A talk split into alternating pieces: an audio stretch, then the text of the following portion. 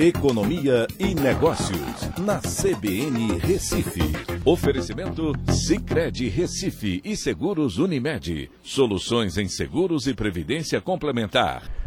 Olá, amigos, tudo bem? No podcast de hoje eu vou falar sobre a ata da última reunião de política monetária do Federal Reserve, que é o Banco Central americano. Por que é que isso importa tanto? Porque eles sinalizaram que vão iniciar a discussão sobre a redução do ritmo de compra de títulos ainda em 2021.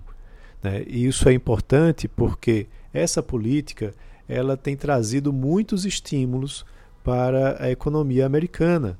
Né? O, o, Banco Central americano adotou essa política como uma medida de recuperação econômica mais rápida para atenuar os impactos do Covid.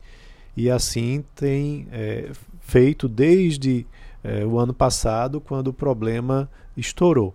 É, só que aí o problema é que esse excesso de estímulos tem pressionado é, as commodities e tem trazido inflação lá para os Estados Unidos, como também aqui para o Brasil e em outros países.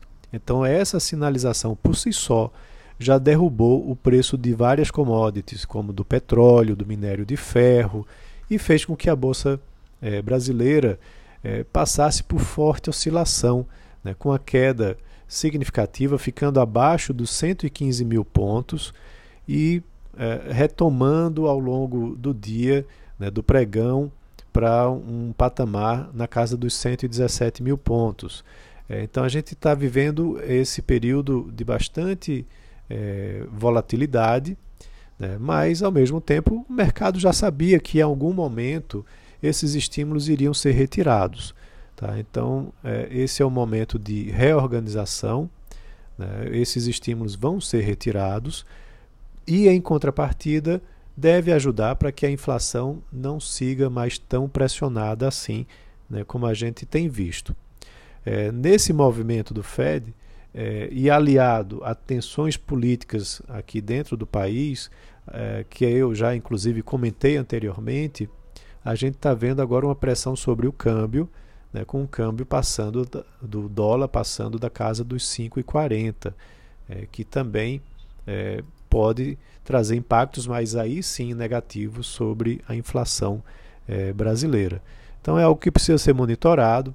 Há essas reorganizações que estão acontecendo é, e vão trazer aí provavelmente ainda muita flutuação no mercado brasileiro.